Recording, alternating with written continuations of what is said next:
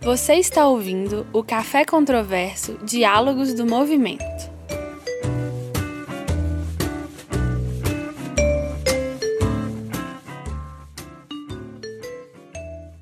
Bom dia a todos e todas. É, obrigada pela presença aqui hoje com a gente no Espaço do Conhecimento. Meu nome é Camila, eu trabalho aqui no parte de comunicação do Espaço do Conhecimento e também sou professora no Departamento de Comunicação da UFMG. E é uma alegria para a gente recebê-los aqui no Café Controverso Diálogos do Movimento, que é uma parceria da UFMG com a Petrobras. E hoje a gente tem um tema muito interessante com a presença de dois convidados muito importantes que a gente ficou muito feliz deles terem aceitado o convite de vir aqui hoje debater com a gente. Então, o Diálogos do Movimento hoje vai tratar da economia criativa e inovação, como será o futuro do trabalho. E os nossos convidados são o senhor Francesco Farudia, que é empresário, anjo e investidor de várias startups digitais, é fundador, junto ao ex-vice-presidente dos Estados Unidos, Al Gore, da Futura Studios, e também colaborou com o escritor Gabriel Garcia Marques na produtora de cinema Amaranta e na fundação da Escola de Cinema Latino-Americana em La Habana. Atualmente é sócio da empresa organizadora da Campus Party, Festival de Inovação e Tecnologia. E a gente tem também o Ramon Azevedo, que é diretor da Fundep e CEO da Fundepar e atua no desenvolvimento do sistema de CTIT, né, Sistema de Tecnologia e Inovação Nacional, e no investimento de capital semente em empresas de origem acadêmica. Possui uma carreira de 20 anos na liderança de áreas de inovação, negócios, planejamento e tecnologia da informação. Então sejam muito bem-vindos.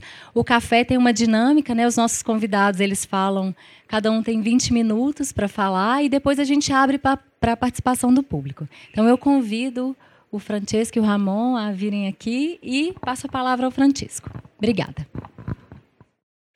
Bom dia a todas e a todos. Bom dia a todos. Prazer estar aqui com vocês.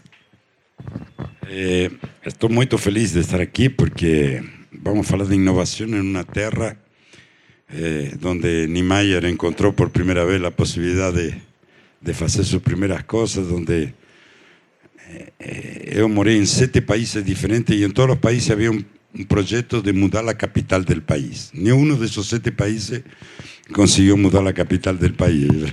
Aqui, Jocelino Kubitschek, um mineiro, conseguiu em quatro anos não só mudar, sino colocar operativa essa.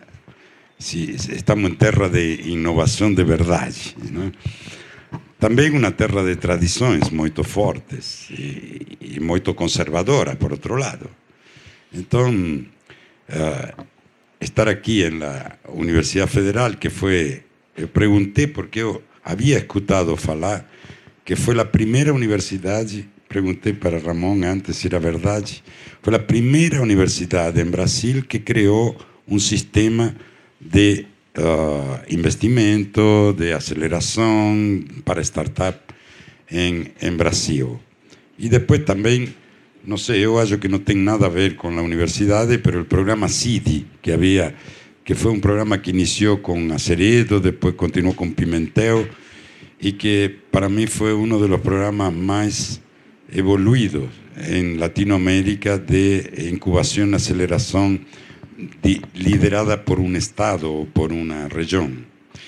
Eh, y también hicimos dos campus party después tuvimos un intermedio por estas cosas de la política que eh, más yo hallo que con la colaboración de algunos mineras ilustres vamos a conseguir. Eloísa nos está ayudando a, a, ver si conseguimos voltar a hacer a campus aquí en, en, Minas. Y por otro lado, Minas no solamente tiene la, la Universidad Federal, sino que yo hallo, que discutíamos ontem, eu acho que o sistema educativo de Minas é o mais importante de Brasil. Me decían que no, que é paulista. ¿no? Eu acho que inclusive como poblação universitária é maior la de relação poblação estudiante maior la de Minas que la de São Paulo. Mas tudo bem, eu, eu acho que estamos na terra justa para falar de, de inovação. Uh, e, de trabalho, fundamentalmente, que é o que vai a sofrer. La... Eu acho que tem duas coisas que son los dos grandes desafíos de los próximos 10, 15 años. Uno, la educación y otro, el trabajo. Sí, son los dos grandes desafíos que, que vamos a tener. No estamos en una mudanza de era, cuando mudan las eras, mudan los paradigmas y eh, todo, no tenemos referencias históricas para poder eh, afrontar lo que, lo que está llegando. Eh, según Rifkin, sociólogo, economista, amigo da, da Campus Party, ele fala que uma criança que nasce hoje não vai fazer nenhum trabalho de los que hoje existem, se vai ter um trabalho. Então, a primeira coisa é o trabalho como lo conhecemos hoje não vai existir. Vai haver outro tipo de trabalho. Se vamos ter trabalho dentro de 20 anos, quando essa criança tenha que entrar no mercado de trabalho. La otra cosa es que la ecuación estudio, trabajo, pensión está quebrada. No existe más. Y no es un problema de lo que se está discutiendo ahora en el Congreso, que no es solo una discusión brasilera, es una discusión italiana, es una discusión en todo el mundo hoy si vamos ahí en pensión con 55, con 65, con 63 o con 68. Eso es para hacer cuenta, es una cuestión de la economía, no es una cuestión eh, filosófica. Nos nacimos y crecimos dentro de una cultura del trabajo. Quien no trabaja es un vagabundo. Quien no se gana el dinero con el sudor su rostro es un cara que no es legado. Y si las máquinas van a hacer todo, mejor, más rápido, más barato que nos, y nos no vamos a tener trabajo, ¿qué vamos a hacer? Todo vagabundo, vamos a hacer todo gente no legal. Eh, hoy la discusión, eh, nos, mes pasado, hicimos la Campus Party en Goiás, en Goiânia, y hicimos un foro sobre el futuro del trabajo, hombre o máquina. Y Curiosamente convidamos a, filósofos, gente de ética, uh, além de personajes de inteligencia artificial y demás. Porque el problema que se coloca hoy es ético. Si ven uh, un cara que se llama Raymond Kurzweil, que si você no no saben quién es o cara, vocês se perguntam que fuma esse cara porque deve ser muito bom, porque fala uma coisa completamente surreais. E esse cara, cara que, ver, eu sou um velho, ele é jovem, tem 57 anos, 56, 58 anos. Esse cara foi elegido o maior inventor de Estados Unidos do século XX. E esse cara, que inventou? Por que foi? Inventou o escáner que parece una cosa estúpida y fácil y que usamos todos los días, pero convertir diseño en bit no es una cosa fácil. Me no paró ahí. O cara uh, encontró la solución para convertir son en bit. Hoy, si no tenemos Siri, Spotify, vemos vídeos, eh, asistimos a vídeos en, el iPhone, se lo debemos a Kurzweil y, convertir son en byte no es una cosa también muy simple de hacer. Y hoy es vicepresidente de pesquisa y desenvolvimiento de Google, que si ven no es de los que más invisten, es uno de los que más invisten en pesquisa y eh, eh. Y él, él y, estuve un año y medio atrás, dos años, en, en el laboratorio de él. Y y me mostró lo que él estaban haciendo. Él estaban disfrazando con Alzheimer y con, eh, mm, ¿cómo se dice?, disabilidades físicas, ¿no? Paralíticos, esas cosas. Más en realidad de lo que estaban eh, era procurando encontrar que esto no existiese más. Esto es un device que es una interface entre nos y la nube. ¿Y cómo ellos están estudiando eso? Con un chip que se coloca en el córtex y con eso es como si yo ahora pregunto a ustedes, pensem a sua mãe. E todos estão vendo, não, sua mãe? La ven, não? la misma cosa. Sí, ahora tengo que colocar Google, eh, cuál es el mejor restaurante de Minas Gerais, este mejor vino, y me da, y después tengo que ir a Google Maps para ver cómo llegar, y después a Uber para llamar. No, todo eso va a ser así y, y, y va a acontecer. Y, y, no es una cosa eh, así de ciencia ficción, porque Elon Musk tiene Neuralink, que também está pesquisando as mesmas coisas. Não são coisas que vão acontecer la semana próxima, ni dentro de dos, tres años. Van a acontecer cuando tengan que acontecer. Porque el problema de, del, futuro no es adivinar el futuro, que es una cosa compleja, o por lo menos opinable. Lo importante es saber para dónde va el mundo. El mundo va para allá, y, y no podemos errar 75%, podemos ir para allá, para allá o para allá. Y si vamos en la, en el, la dirección errada, vamos a emplear el doble de tiempo de quien pegó la dirección correcta. Entonces lo importante es, salvo para los bellos como, como yo, que el tiempo es un, en la ecuación es un elemento persuado, no un elemento estratégico. Si yo tengo 60 años, 70 años, y va a acontecer dentro de 30 años, no me importa un carajo, porque no lo voy a ver. Mas se tenho 20 anos, me, me vai importar muito, porque lo, em um momento de, de la vida, com 20 anos, vou encontrar isso. Então, o importante é saber para onde ir, não eh, cuándo las cosas acontecen, cuándo pueden ser interesantes en la ecuación del punto de vista personal, pero no para razonar. Razonar es importante saber cuál es la dirección. Eh, y Kurzweil me mostraba todo esto y me decía, eh, eh, oye cómo es rápida la, la cuestión uh, digital. Peguen Uber. Uber tiene cuatro años y medio. Modelo de negocio de Uber, un aplicativo para usar capital y mano de obra de gente desempregada. ¿Okay? Es uno. A través de un aplicativo le confisco el 20, el 25% de trabajo de esa gente con el capital y la mano de obra. Oye, porque la industrial era, alguien colocaba el capital y alguien colocaba la mano de obra. Aquí no, el capital y la mano de obra coloca el motorista, ¿no? Mas no para ahí. Cuatro años y medio atrás, ese fue el modelo de negocio. Ya mudó. El primer investidor en carro autónomo hoy en un mundo es Uber. Es decir, con la grana de los motoristas, está comprando carros autónomos para tirar a los motoristas. Esto, esto tem 11 anos.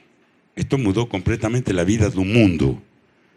Pues Apple já sabe que esto não vai existir porque Kurzweil e Elon Musk estão estudando en el, y esto no va a existir más. Por eso Apple está queriendo comprar Netflix, porque sabe que el problema va a ser el contenido que yo voy a querer ver aquí, no el interface con el cual acceso al contenido. Eh, Outra coisa que eu gostaria é, é falar um pouco, bom, as questões éticas, morales, eh, hasta onde chegam as máquinas. Kurzweil me dizia, o problema não é homem ou máquina. Por quê? Porque nós vamos a ser um pouco máquinas, vamos ter chips por todos lados, e vamos a ser um pouco máquinas, e as máquinas vão ser um pouco humanas. Então, esse, esse gap esa brecha que existe hoy entre el hombre y la máquina va a ser menor y el conflicto va a ser menor. Y por otro lado, porque cuando cara me faló del chip y todo esto, que dos años atrás ninguém falaba de eso. ¿eh? Yo dije, putz, esto, digo, a mí me da un miedo terrible esta cosa. Que son. Y él me dice, eso te da miedo porque vos es bello e ignorante. y me dice, cuando vos es ignorante, te miedo. Dice, él tenía 30 garotos y garotas ahí que trabajaban en el equipo de él y, me presentó a él y demás y, y, y faló, é, brincou, falando, você vai falar com Francesco agora, e ele vai escolher quem de você vai aplicar por primeiro o chip E todo ele, Francesco, eu, eu. É joven se empolga ante la posibilidad de colocar un chip el corte. Y nos decimos, uh, esa cosa, que no, no. Y entonces él me, remató diciendo, Francesco, el problema no es la inteligencia artificial, son los idiotas naturales, que son un problema. La inteligencia artificial va a resolver nuestra vida. Y él pegó mis óculos así, de aquí, y me dice, ¿usted usa eso, no? Sí. Dice, eh, y esto no es, ¿para qué vos usa óculos? Pues no, no veo nada. Dice, para potenciar la tu vista, ¿no? Sí. ¿Y por qué esto no te da miedo, no te crea problemas y todo lo demás? Porque vos culturalmente aceptó esto. El chip es la misma cosa. Es la misma, exactamente la misma cosa. Solo que te da miedo porque vos sos ignorante. Si vos eh, ten 17, 18, 19 años se empolga ante la posibilidad de poder multiplicar la su capacidad, no solo de visión, sino de pensamiento, de, de memoria, de, todo lo que... Eh, Gostaria de falar um pouquinho de inovação. Inovação é uma palavra sexy, não? Você quando quer ser inovação, somos o departamento de inovação e de inovação é uma palavra velha, é uma palavra filha da economia industrial. Eh, a inovação é yo tengo una cosa bella, le coloco una cosa, in, coloco una cosa nova para poder continuar competiendo en el mercado.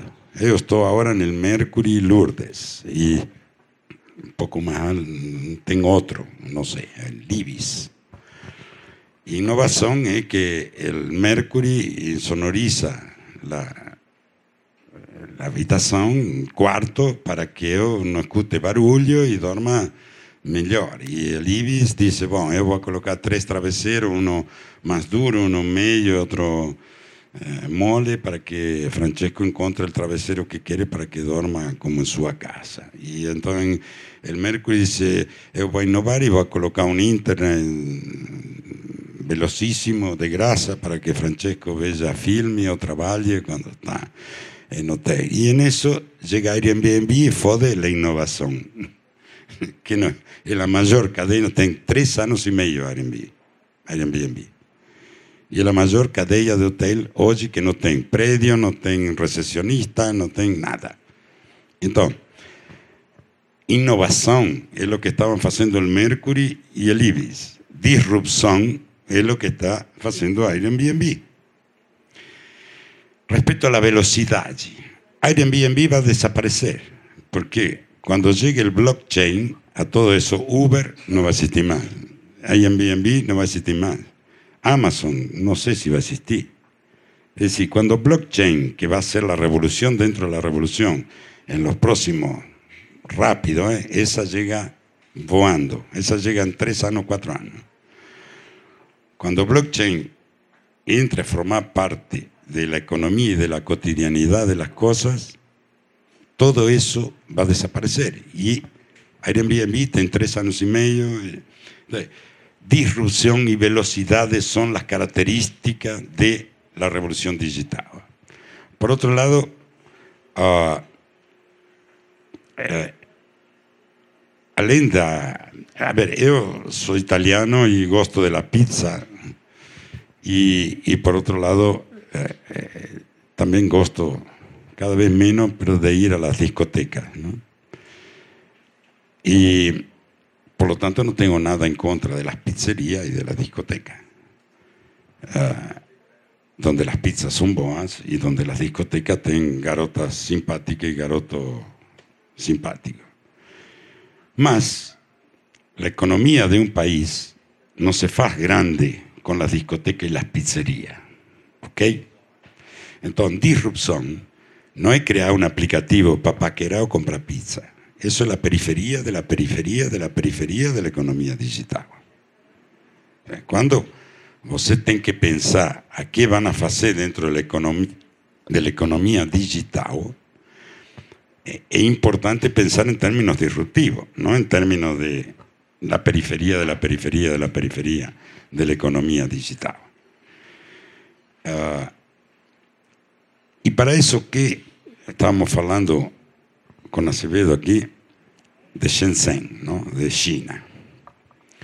Y los chineses en 20 años pasaron de copiar a estar 5 años en la frente de todo el mundo, porque otro de los preconceptos que tenemos que derrubar, de la innovación, tenemos que derrubar el preconcepto de que los norteamericanos son que los europeos son maravillosos y que la referencia esa la no. No. Infelizmente, para todo el mundo que no guste de los chineses, vamos a tener que aprender todo a hablar chinés. Eh, porque ellos están en algunos aspectos, no, no digo en todos, más en algunos aspectos, y esos son uh, inteligencia artificial, 5G, Internet de las Cosas, están entre 5 y 7 años en la frente de todo el mundo. Y ese es un divario, ¿se dice divario en portugués? esa es una diferencia, un gap que eso va a aumentar en el futuro. Que eso va a aumentar. Entonces, hoy los chineses, ¿cómo consiguieron eso? ¿Cómo, cómo ellos consiguen en 20 años de copiar en la frente? Oye que es mucha cosa. Ellos consiguen eso a través de la educación con, con STEM. STEM es un acrónimo que está por ciencia, tecnología, ingeniería y matemáticas. Science, Technology, Engineering and Mathematics. Y cuando yo fui a Shenzhen, me llevaron a la universidad, de esos sociólogos me llevaron a presenciar un aula de sociología, que estaban estudiando algoritmo, sociología. y tiene toda la lógica del mundo, saber eh, Big Data y algoritmo son fundamentales para poder desenvolver una profesión como la sociología. Entonces, ellos consiguieron, porque hoy todo y cualquier cosa que se estudia en China, en las universidades, tiene una base STEM. ¿Esto qué significa? Significa que si yo soy, ah, no sé, antropólogo, tengo que saber construir un logaritmo. No, yo no, no tengo que saber construir un logaritmo. Más tengo que saber qué es un logaritmo, cómo lo puedo utilizar dentro de mi actividad para tener ventaja sobre Ramón que no sabe lo que es un logaritmo, que tiene la misma profesión que yo. Y, y por otro lado, hoy las profesiones más requeridas, eh, el, son, no sé cómo se llama eso, expertos en lingüística para todo lo que es ah, inteligencia artificial. Porque no es la misma cosa si yo digo, qué filho da puta que Ramón. Que si digo, Ramón es un filho da puta, ¿no? Un, exacto. Uno es un complemento y el otro es un insulto. Entonces, y las máquinas no saben que es filho de puta y basta. las máquinas tienen que aprender de los expertos en lingüística la diferenciación entre esas dos cosas. Y hoy, eh, una de las cosas que más están procurando son ética. Ética, sí, porque cuando porque el problema es que la tecnología es feita de ingenieros. Y los ingenieros son cuadriculados, no son mentes eh, para entender de ética, filosofía y, e que eu gostaria de ser engenheiro, porque tenho um pouco de dificuldade. Mas, eh, então, para que depois funcione de verdade a coisa, você precisa de gente que não tem nada que ver com o algoritmo, tem nada que ver com a engenharia, tem que ver com as humanas. Eh, eh, Stephen Hawking, que formava, ele estive nas Campus Party, formava parte de um think tank que se llama Field the Future, en el que yo pertenezco como divulgador de lo que acontece en ese think tank. Él decía que fazia uma previsão que em 50 anos as máquinas vão fazer todo. E lo vão fazer muito melhor do que lo fazemos os humanos. Inclusive sexo. Ainda bem que me vai chegar, está morto. E, pero él les decía, dos cosas las máquinas van a tardar más de 100 años en hacer o en entender. La ironía y el humor. Porque la ironía y el humor son algoritmos muy complejos. Entonces, los humanos vamos a, hacer, vamos a hacer cosas de humano y las máquinas van a hacer cosas de máquina. ¿Cuál es el problema que, que tenemos hoy? Que como dice mi amiga Eloisa aquí, tenemos que desaprender. Los bellos tenemos que desaprender. La universidad. La universidad de hoy está en Brasil sobataco y la tenemos que defender. Y esto es un deber social que tenemos todos porque além de la universidad está la barbarie, ¿no? Entonces, tenemos que defender la universidad. Ahora, eso no quiere decir que no tenemos que ser críticos con las universidades. Sí, la universidad é um sistema educativo de cima para baixo, de la academia, Bologna, 1200 anos atrás, Itália, onde está o cara que sabe, ensina, e depois tem um processo de test para ver se o cara aprendió lo que el otro le ensinou. O primeiro problema disso é que la velocidade. Não temos tempo de enseñar para que esse cara aprenda e enseñe a outro. Não temos mais tempo para isso. Segundo problema é que a primeira vez na história que os filhos e os netos ensinam aos pais e aos avós. E ninguém ensina a eles. Então, essa concentração e detenção do conhecimento, da propriedade del conhecimento que tinha o sistema acadêmico, não tem mais. Tem outros. Conhecimento, outras, outros skills que são importantes pero no tem más ese, ese eh, eh, como se dice, monopolio del conocimiento. Hoy, un alumno en cuestiones digitales sabe mucho más que el profesor. Ahora, todos sabemos que tenemos profesores que se hallan y que creen que no tienen que aprender nada y, todo lo demás.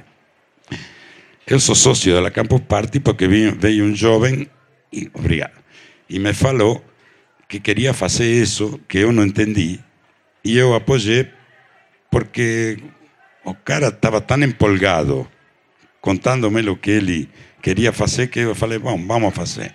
E agora vou contar em dois minutos outra história. Eu estava na Campus Party de Madrid, uns oito anos atrás, e chegou um garoto italiano, de 16, 17 anos, y me falou, Francesco, ¿vos sabe lo que es blockchain? Le digo, no. Me dice, yo te voy a explicar porque te quiero proponer un negocio. Le digo, bueno, todo bien. Yo menino me explicó lo que era blockchain. Yo no había escuchado hablar de lo que era blockchain en mi vida. Me explicó y después de 15 minutos me dice, ¿entendió? No, nada. Digo, oye, yo soy analógico, soy burro, me explique de vuelta cómo es, cómo no es. Menino se esforzó, me lo explicó como a un cachorro. Terminó y me dice, ¿entendió? Nada. Se quería suicidar. Entonces le digo, mira, vamos a hacer una cosa, vamos a pular que yo tengo que entender. Blockchain. Me diga cuál es el negocio que usted me quiere proponer.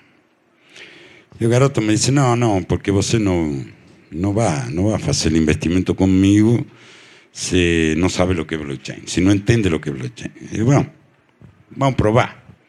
Me dice, bueno, eh, surgió una cosa que se llama criptomoeda, que tenga la base el blockchain, que esa moneda se llama Bitcoin, eu quero grana para comprar Bitcoin, porque se você me dá, escuta, 5 mil euros, que eram 7 mil dólares, você e eu vamos ser milionários. Agora imaginem, um menino que te fala de uma coisa que você não entende que tem 17 anos, que você te costou ganhar a grana para caramba na vida, te dice que se lhe dá 7 mil dólares, te vai ser milionário.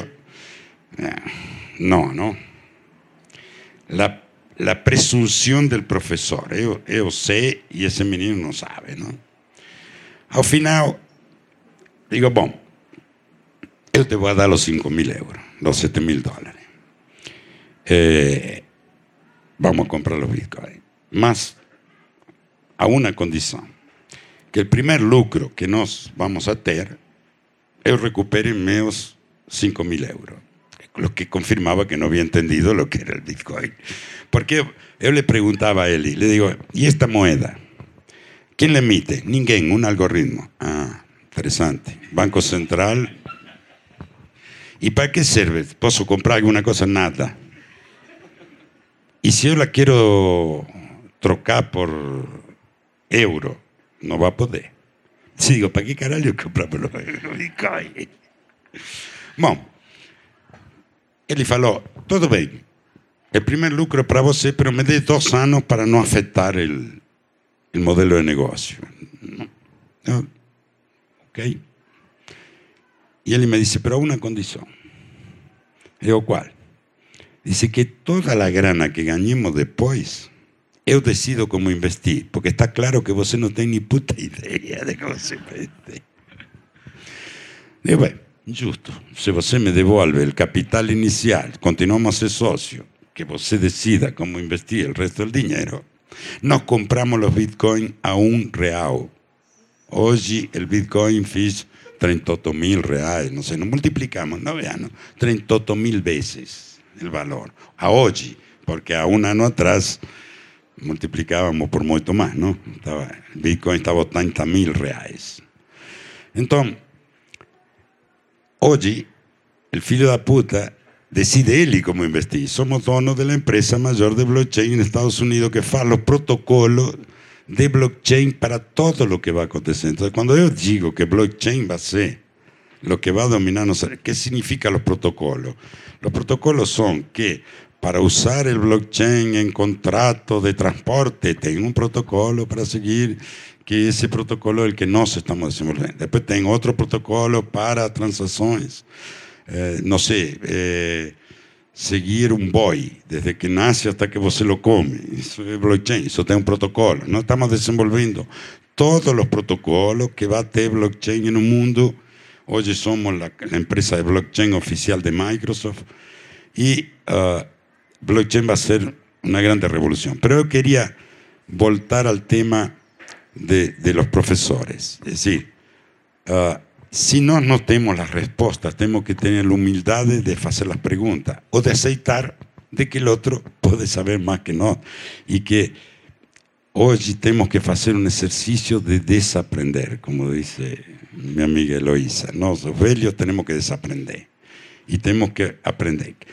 Para terminar, las universidades que onde eu vejo que vão ter seu futuro quando você muda de paradigma, não tem referências. É decir, em la economia industrial, se eu queria investir em um supermercado, eu tenho de que de pequeno ia no supermercado, de que tenho bibliografia de supermercado, eh, tenho master de GDO, grande distribuição organizada, eh, tenho de todo para aprender grande distribuição organizada. De... Mas se quero fazer Amazon no tengo donde estudiar Amazon. Entonces, yo no tengo referencias de, en la disrupción para poder...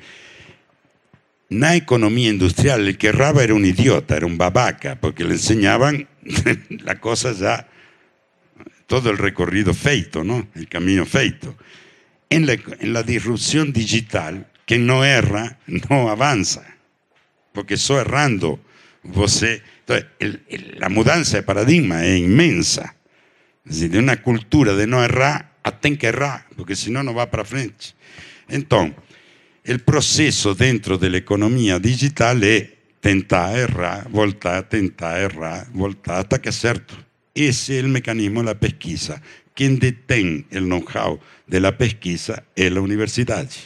Entonces, si nos capitalizamos ese know-how, por otro lado, la universidad no es solo transferencia de conocimiento, es trabajar por objetivo, sociabilizar, eh, encontrar como trabalhar em um time, como sumar esforço para encontrar um resultado. São muitas outras coisas que não é só transferir conhecimento. Se o conhecimento que vamos transferir é velho, não vai servir e vai, e vai ser muito difícil. Pero eu acho que a, a, a, a evolução da universidade vai ser feita por uma mudança de mentalidade de los professores e por la pressão que vão a fazer os alunos de baixo para cima para mudar as coisas. Eu acho que falei até demais, não? Obrigado.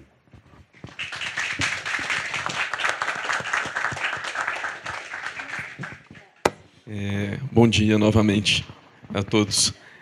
É, é um prazer estar aqui junto com vocês. É um prazer estar junto com o Francesco aqui aprendendo né, sobre inovação, futuro. É, muito obrigado. Disrupção.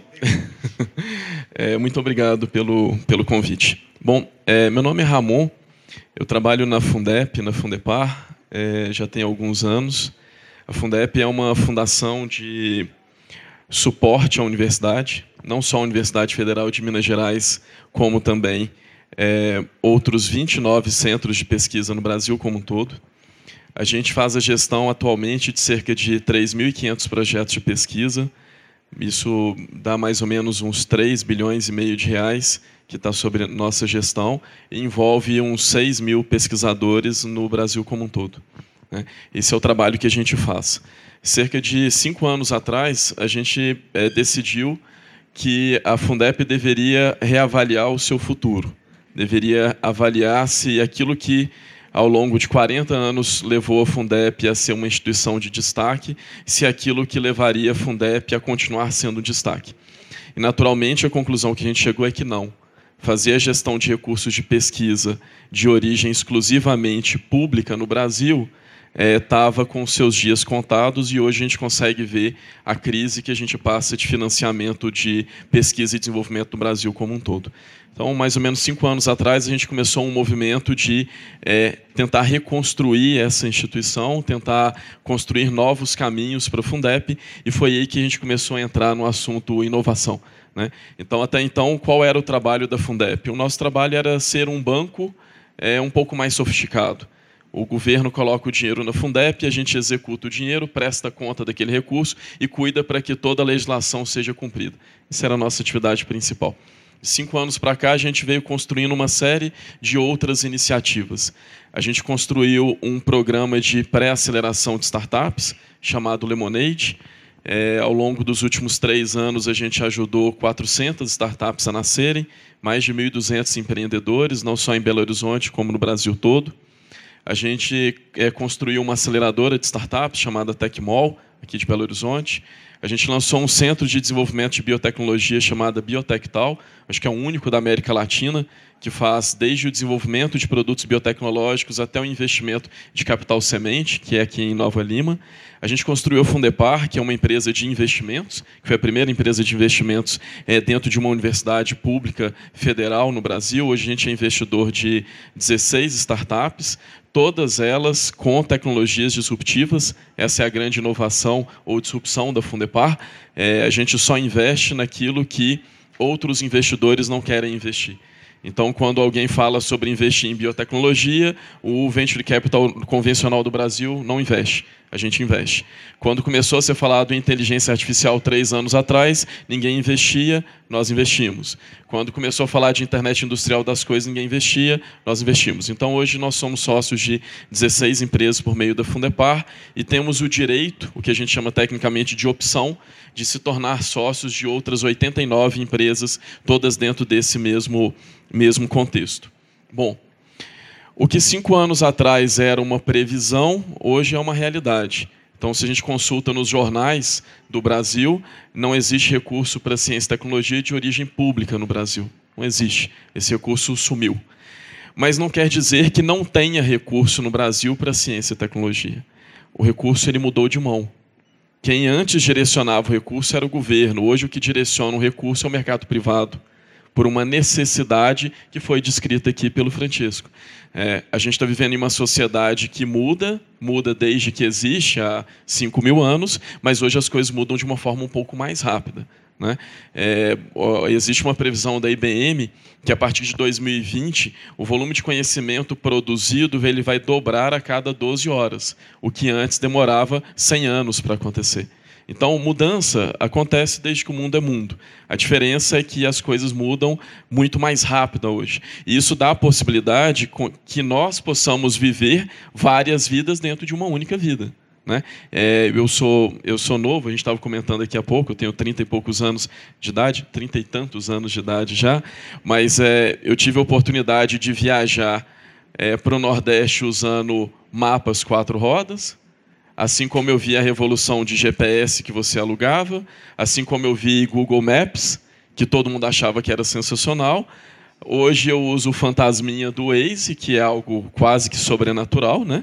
É você, é você tentar discordar do Waze, você tem certeza que você vai errar e ele vai acertar por uma obra do milagre. Provavelmente eu vou ver o que vai matar o Waze é, ou seja, são várias gerações dentro de uma única vida. Assim como a revolução de comércio, assim como a revolução do transporte, que foi descrito aqui, a gente passou pela onda dos táxis, do transporte coletivo, e provavelmente o que vai matar o Uber com, com o Uber que vai matar o próprio Uber, a gente vai viver. Então, a, a transformação ela acontece desde sempre, mas hoje ela acontece de uma forma um pouco mais rápida. Isso é o que a gente chama de movimentos exponenciais. Quando você consegue trazer para o presente um cheiro do que é o futuro, e começa a largar um pouco antes, você consegue crescer mais rápido do que tem, quem concorre com você.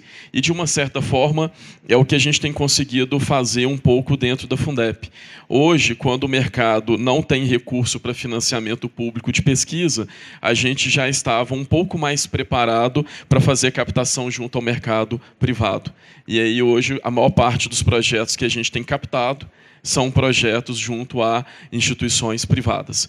É, só para dar um exemplo, a semana passada foi anunciado oficialmente um programa chamado Rota 2030, né, que é o programa, novo programa de modernização da cadeia automotiva no Brasil. É um programa de um bilhão de reais que tem cinco linhas principais temáticas. Dessas cinco linhas temáticas, é, a Fundep foi selecionada como a gestora de duas dessas linhas. Ou seja, a gente conseguiu fechar é, um projeto de 400 milhões, dois projetos de 400 milhões de reais, o que é equivalente a quase um ano de trabalho da Fundep, porque a gente conseguiu, de alguma forma, antecipar o que está acontecendo.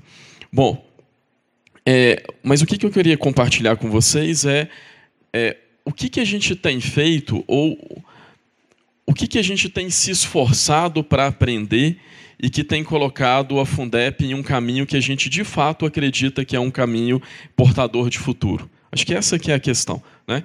Todas essas características do mundo que a gente estava descrevendo, que a gente escreveu aqui, a gente estava conversando sobre Shenzhen, né, na China, como que uma cidade em 20 anos passa de, de em 15 anos passa de 20 mil habitantes para 15 milhões de habitantes, sendo uma 12% do, do PIB da China, com trens rápidos para todos os lados. Você sai de Hong Kong e vai para Shenzhen e você tem uma viagem de 12 minutos de, de trem-bala que não dá tempo nem de dormir. Né? Você fecha o olho para dormir, daí a pouco já, já chegou. Você saiu de um país e foi para outro em, em 12 minutos. Né?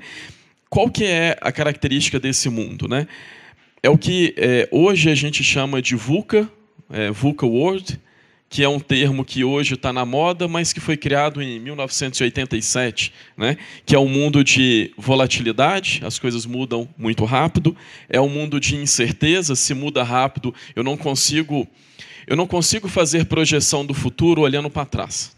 Esse é o ponto. Né? Antigamente você fazia projeções financeiras olhando para trás. Se eu sempre fiz, se eu faturava 10 por mês e nada mudou, eu vou faturar 11, 12 para frente. Só que tudo muda o tempo inteiro, então não adianta eu olhar para trás para tentar adivinhar o meu faturamento para frente. Né? É, não é esse o, o, mundo que a gente vive mais, isso é o que a gente chama da incerteza. A gente vive no mundo da complexidade. O que é a complexidade? Mais pontos de conexão. Mais pontos de conexão. Eu demorei para compreender o conceito de complexidade. Eu entendi a complexidade como aquilo que é muito difícil de fazer. Né? O que é muito difícil de fazer é complicado. Né? É muito difícil de fazer, complicado. Você cria um receituário, se alguém seguir aquele receituário, você tem o mesmo resultado. Complexidade não é isso. Complexidade são muitas conexões, são muitos pontos. Ou seja, você sai de casa hoje, provavelmente o dia a dia do Francesco assim, é, ele sai do hotel de manhã, faz uma conferência com alguém que está na China, às é, 11 horas da manhã ele conversa com alguém que está na Europa, na hora do almoço ele sabe de uma notícia do Brasil que afeta Campus Party do, do ano que vem, e você se conecta com muito mais pessoas e instituições do que antes. E isso faz com que você esteja exposto a mais oportunidades e mais riscos do que você estava no passado. Assim como a gente vive um mundo de ambiguidade. Né? O exemplo de ambiguidade é o exemplo do, do cumprimentar. É, Oi, filho da. Você é um filho da a mesma expressão ela tem um significado diferente dentro do contexto. E isso é cada vez mais comum quando você está dentro de um ambiente que é, é, do ponto de vista mundial, conectado. Então, o mundo que a gente vive é esse. Ele é volátil, ele é incerto, ele é complexo e ele é ambíguo é, no que diz respeito à interpretação da informação. Como que a gente faz um contraponto a isso tudo? E aí, podia passar alguns slides, que eu vou deixar só esse slide aberto aí. Pode passar, por favor. Eu falei, falei, falei. Pode passar. Mais um, esse. Pode voltar, anterior. Vou deixar esse daqui que a gente vai falando um pouquinho sobre ele. Normalmente, é, a gente combate volatilidade com visão de longo prazo. Ou seja, é, se eu quero fazer uma viagem do Rio de Janeiro para Portugal, a minha visão é chegar a Portugal, eu posso naturalmente, durante aquela viagem, seja de barco, de avião, fazer algumas mudanças de rota. Isso é proporcionado atualmente pela volatilidade. Mas o meu objetivo, a minha visão, continua sendo a mesma. Então, normalmente a gente combate a volatilidade do mercado com definição de visão. Aonde eu quero estar daqui a algum tempo? Qual que é a minha posição como profissional, como, como mercado daqui a algum tempo? A gente normalmente combate incerteza com entendimento, dando entendimento às pessoas que estão ao meu redor de qual é aquela visão. A complexidade com clareza, a ambiguidade com respostas rápidas. E aí, dentro de respostas rápidas, eu vou fazer a conexão com algumas das práticas que a gente veio adotando na Fundep. Se as coisas mudam rápido, e isso é um consenso, é, isso tem dezenas de estudos que mudam, eu preciso aprender a responder rápido. Eu preciso aprender a ler os sinais do que está acontecendo, trazer isso para dentro da minha re realidade e responder rapidamente. Isso é o que a gente chama de agilidade. Bom, como que a gente tem feito isso, então, é, dentro da, da Fundep? Eu vou comentando um pouco. Primeiro ponto, a gente criou é, o que a gente chama de ambientes de experimentação. Ou seja, dentro do ambiente organizacional, a gente tem dado espaço às pessoas para que elas testem novas formas de executar o seu trabalho e quando elas erram, e elas vão errar, e todos nós erramos, temos que errar, ela não pode ser punida. Ela não pode ser punida é, não quer dizer. É, deixa eu dar um exemplo que conta claramente essa questão da cultura de experimentação. Cinco anos atrás, eu estava visitando uma empresa que faz análise de transações de cartão de crédito, lá em São Paulo.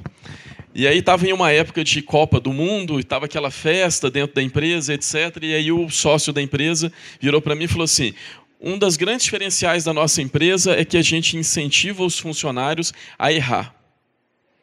Eu virei para ele e falei assim: Bernardo, me fala qual operadora de cartão de crédito que você atende que eu vou tirar meu cartão de crédito da sua empresa. Como assim? Eu passo meu cartão de crédito e uma empresa que analisa a transação, ela tem uma cultura de incentivar a errar? É isso? Ele falou: é. Eu falei: não, então eu não quero. Ele falou assim: não, deixa eu te explicar uma coisa. Olha só. Existem atividades que as pessoas podem errar e elas vão errar com muita frequência. Existem atividades que não vai errar. Então, não adianta a gente ficar incentivando a um neurocirurgião a ele ficar testando procedimentos em todas as cirurgias, que a gente sabe qual é o resultado. Não adianta a gente pegar o algoritmo de análise de crédito, de cartão de crédito, e incentivar as pessoas a errar, que isso vai gerar uma certa confusão no sistema financeiro. Aonde as pessoas são incentivadas a errar? Nas relações na forma como ela se relaciona com a tecnologia, na forma como ela aplica a tecnologia, na forma como elas se organizam, na forma como elas definem processos. Ali a gente tem espaço 100% para errar, para testar. Nós podemos hoje fazer esse evento nesse formato, na semana que vem nós podemos fazer o evento na sala ao lado, daqui duas semanas nós podemos fazer na Praça da Liberdade, e a partir desse aprendizado, nós podemos antecipar um pouco da tendência do futuro e lançar outras formas de realizar evento. Então, a cultura da experimentação. Aquilo que é muito crítico, normalmente a gente tenta criar é, um contorno de segurança para evitar que o erro gere um prejuízo muito grande aonde é um ambiente do que a gente chama de tecnologia social ou inovação social, as pessoas podem errar com toda a liberdade. E o principal para isso acontecer é você ter um ambiente que seja um ambiente que proporcione essa experimentação, essa cultura do erro, que seja espaços compartilhados, onde as pessoas possam trabalhar é, com liberdade. E um ponto extremamente polêmico, aonde a hierarquia não esteja presente. A hierarquia não pode estar presente em um ambiente de experimentação. O exemplo que foi dado aqui da educação, ele é aplicado a qualquer coisa dentro da nossa cultura, dentro do Brasil e da maior parte da cultura mundial. Nós normalmente somos treinados a realizar algumas atividades, partem do princípio que se alguém me deu uma apostila ou alguma aula, eu aprendi, e a partir de então eu passo a ser cobrado a sempre acertar. Bom, Vamos ver se essa lógica funciona. Né? É, eu entro em uma empresa de call center, alguém me dá uma apostila sobre os procedimentos, sobre o sistema, sobre como atender um cliente, certo? Então vamos pegar o caso de um caso real de um amigo meu chamado Ricardo, né? Ricardo bolou uma estratégia para como cancelar o cartão de crédito dele. Todos nós já tivemos péssimas experiências com o cancelamento de cartão de crédito. Né? Você liga para cancelar, não deixa cancelar. Quando você convence a pessoa a cancelar, ela transforma, transfere para um outro setor que te repete tudo até você desistir de cancelar e falar: tá bom, eu vou ficar com esse cartão de crédito. O Ricardo bolou um, um, uma estratégia para cancelar o cartão. E aí imaginem o atendente call center que atendeu ele. Né? O atendente provavelmente entrou na empresa, estudou por meio de apostilas, procedimentos, e aí ele atende o telefone. Alô, bom dia, bom dia. Quem está falando? É, quem está falando aqui é Ricardo. Eu estou querendo cancelar o meu cartão de crédito. Então, é, você está satisfeito com o seu cartão de crédito? Sim, estou satisfeito. É, mas por que você quer é, mudar o cartão de crédito? Uma questão muito simples. Eu estou mudando para uma tribo de índio que tem no interior do Amazonas. Lá não tem energia elétrica, a gente não usa dinheiro para nada, a gente vive de trocas. E eu durmo cada dia em uma oca diferente como favor dos índios. Você pode cancelar meu cartão de crédito? O que, que diz o manual do operador de telemarketing nesse caso? O que, que diz? Tá bom, vou cancelar o seu cartão de crédito. Em cinco minutos, o Ricardo tinha cancelado o cartão de crédito dele. Então, é, esse modelo de que alguém te impõe ou compartilha com você um conteúdo que teoricamente tem todas as respostas e essa mesma pessoa que te forneceu o conteúdo, depois ela te cobra resultados, é um modelo falido. É um modelo falido. Se você não consegue criar um ambiente onde as pessoas consigam se adaptar aos estímulos externos e aprender de acordo com a necessidade que é posta, você não consegue dar resposta a esse mundo que muda o tempo inteiro. Exatamente, o que a inteligência artificial se propõe, ela se adapta de acordo com a realidade. E esse modelo, ele é convergente com a ideia de hierarquia. Por quê? A hierarquia é a forma mais fácil de você buscar resposta para aquilo que você não tem a solução. Se surgiu um problema, eu pergunto para o meu chefe. Se eu quero tomar uma decisão e aquilo é um pouco mais difícil, eu pergunto para o meu chefe. E esse é um sistema que gera um emburrecimento das pessoas. Porque ao invés da pessoa buscar uma solução, pesquisar, conversar com os seus pares, ele pergunta para o salvador da vida dele, que é o chefe dele. Quando você remove a hierarquia e você fala que as pessoas precisam resolver o problema entre elas, elas precisam discutir as alternativas, você está estimulando a complexidade, as conexões, você está estimulando o estudar, você está estimulando a autonomia e a autogestão e o aprendizado contínuo daquelas pessoas. No começo é traumático. Mas com o passar do tempo, a solução. É, notem o seguinte: O que, que é mais ágil? Todos vocês me perguntarem as respostas ou vocês se conectarem e decidirem entre vocês. Naturalmente, entre vocês é muito mais rápido. Então, no começo, existe um caos generalizado. Com o passar do tempo, as decisões são tomadas mais rápidas, as pessoas respondem mais rápido, os clientes começam a ficar mais satisfeitos porque eles têm uma resposta mais próxima da necessidade deles. Então, a gente cria ou a gente tem incentivado a criação de uma cultura de experimentação por meio de ambiente onde as pessoas possam estar juntas e onde a gente consegue remover a hierarquia, formando times que são autogerenciáveis. Aí surge a seguinte questão, né? Aonde fica o chefe, aonde fica o gerente, o diretor em um ambiente de autogestão? Ele é necessário? Ele é. Ele é necessário. Para quê? Porque uma hora vai dar merda. E a hora que der merda, é ele que tem que resolver. Isso é uma das coisas que para mim é muito claro. A primeira equipe de autogestão que a gente criou na Fundep cerca de um ano e meio atrás terminou uma série de umas sete reuniões e tentando falar sobre isso. E aí alguém vai e me pergunta: tá bom, Ramon, e qual que é seu papel a partir de agora? O meu papel é: a hora que der merda, a culpa é minha. A hora que der tudo errado, vocês tentaram, fizeram, etc. Mesmo assim o cliente está tá insatisfeito, ele quer xingar alguém, Manda ele me xingar. Ok, eu vou absorver aquilo dali, eu vou contornar a situação, vou devolver para vocês e o mundo vai seguir. E o mundo vai seguir. Então, qual que é meu papel? Para raio. Né? Fazer uma barreira. É, quem trabalha na área de tecnologia da informação deve conhecer uma metodologia chamada Scrum. Né? E dentro do Scrum existe um papel que chama Scrum Master. Qual que é o papel do Scrum Master? Proteger o time. Nesse modelo de autogestão e de pessoas que tomam decisão, o papel do gerente convencional, o diretor, é basicamente servir de para-raio, é proteger o time, deixe eles trabalharem. Ou do professor da universidade. Deixe as pessoas aprenderem, deixe as pessoas se comunicarem e trabalhe como um facilitador. O que um facilitador faz? O facilitador ele trabalha para que as pessoas tenham uma produtividade maior, para que as pessoas aprendam mais rapidamente. Bom, um exemplo sobre facilitador. Né? É, a gente estava em Brasília fazendo um programa de empreendedorismo, Lemonade, edição é, 8, em Brasília. E aí a gente estava fazendo uma dinâmica sobre o que é facilitação, o que é equipe autogerenciável, e nós tínhamos ali cerca de umas 120 pessoas trabalhando em várias dinâmicas, e eu fiquei olhando. A gente estava em uma casa, aquelas casas grandes que tem em Brasília, né? com um quintal grande, e aí estava chegando no final do dia, foi anoitecendo, foi anoitecendo e as pessoas estavam trabalhando.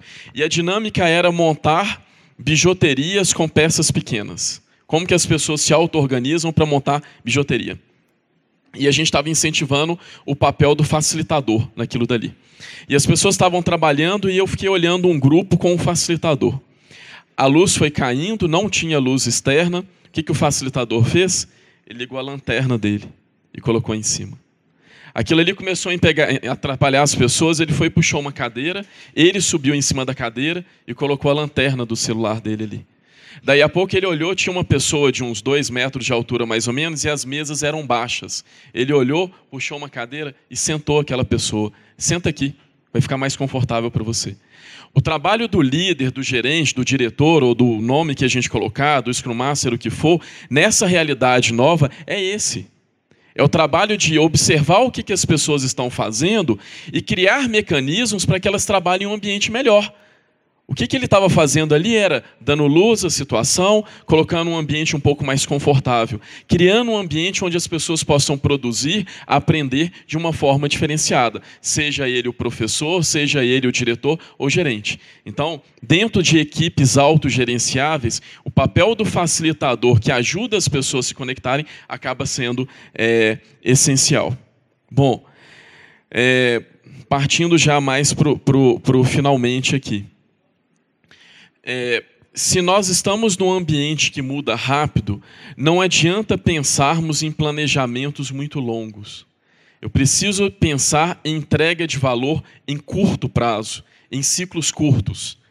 É, essa foi uma das grandes mudanças que a gente passou na Fundep.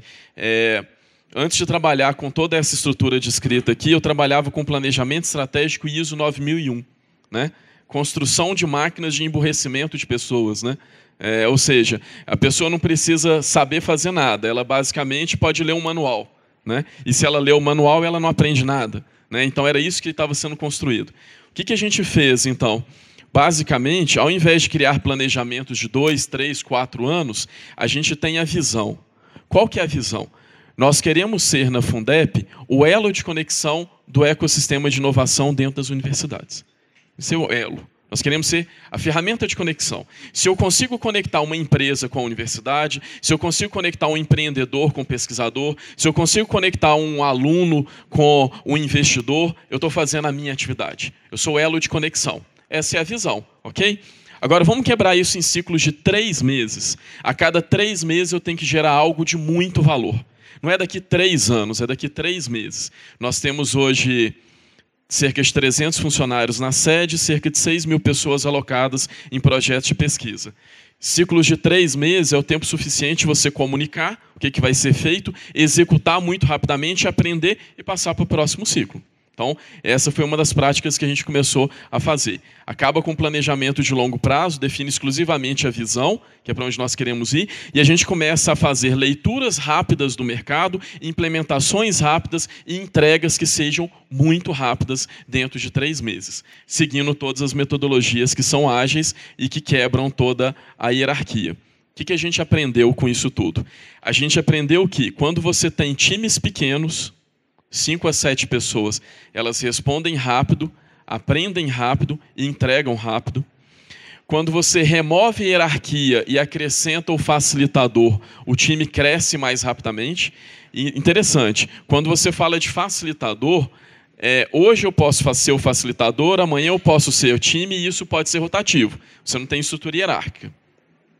Quando você tem ciclos curtos, as pessoas aprendem e se sintonizam com os objetivos mais rápidos, os objetivos são mais claros.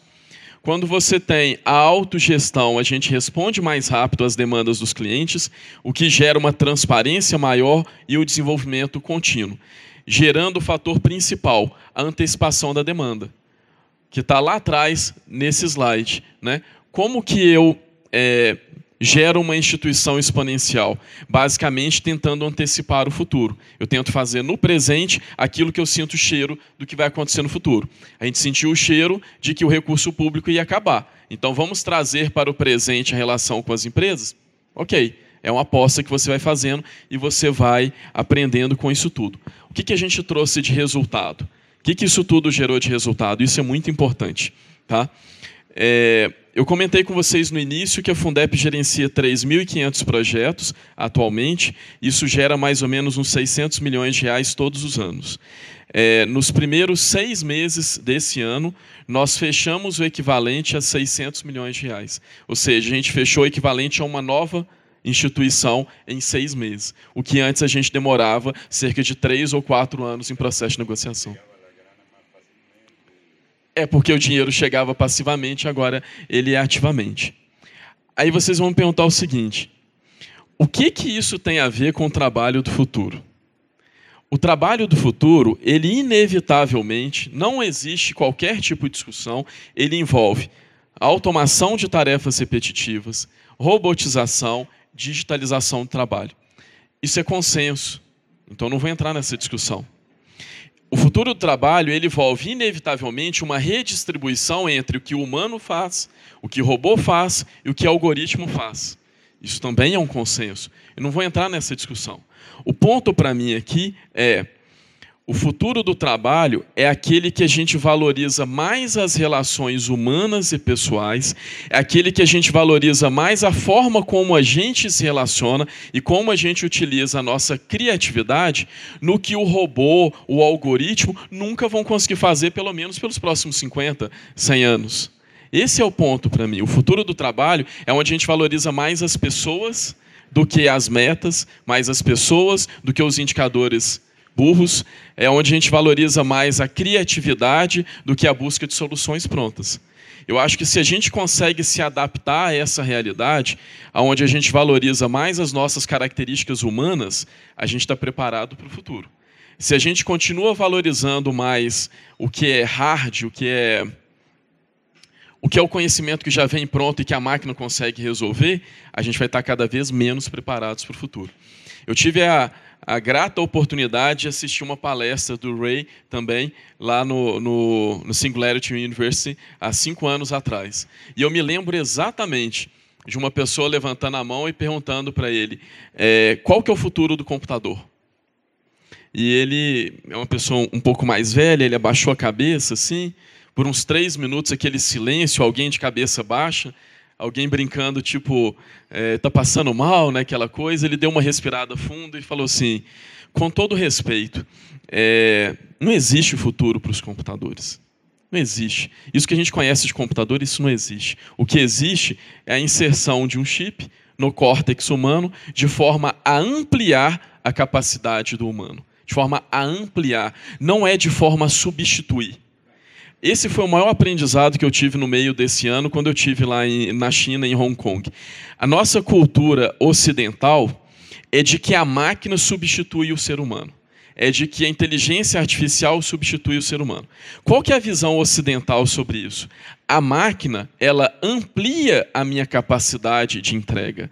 A máquina, ela substitui as atividades burras que eu faço. Ela, na verdade, não substitui o meu trabalho. Ela basicamente amplia a minha capacidade de entrega. Essa que é a questão principal. Se aquilo que é mecânico uma máquina pode fazer, eu tenho mais tempo para quê? Para discutir, para aprender, para me relacionar, para pensar, para construir o novo, para trazer para o presente o que é futuro. Então, para mim, essa, essa era o ponto que eu queria compartilhar com vocês. Quando nós deixamos de valorizar na Fundep exclusivamente as atividades mecânicas, as atividades processuais e passamos a valorizar o ouvir, o bem-estar das pessoas, o processo de construção das pessoas, o resultado passou a ser um resultado muito melhor que ele era antes. E aí eu passei a acreditar naturalmente que o futuro do trabalho é aquele onde a gente valoriza muito mais as pessoas do que os processos, as ferramentas, os sistemas etc. E uma coisa que eu não comentei, a minha formação, eu sou analista de sistemas. Analista de sistemas. É, a minha formação é analista de sistemas. E aí eu é, trabalhei como gestor de tecnologia da informação durante muitos anos. E uma das coisas que eu aprendi é que é, os sistemas da forma como são utilizados hoje são máquinas de emburrecimento das pessoas. Né? É, você pergunta para a pessoa o que, que acontece por trás do, do sistema, ela não tem a mínima ideia, ela só consegue apertar o botão. Né? E aí a gente vai condicionando as pessoas a apertar o botão, e não a entender a demanda, entender a situação, entender o que, que acontece nas relações. Né? Então, essa que era a mensagem que eu queria compartilhar com vocês. Mais uma vez, muito obrigado pelo, pelo convite, e a gente está à disposição aqui no dia.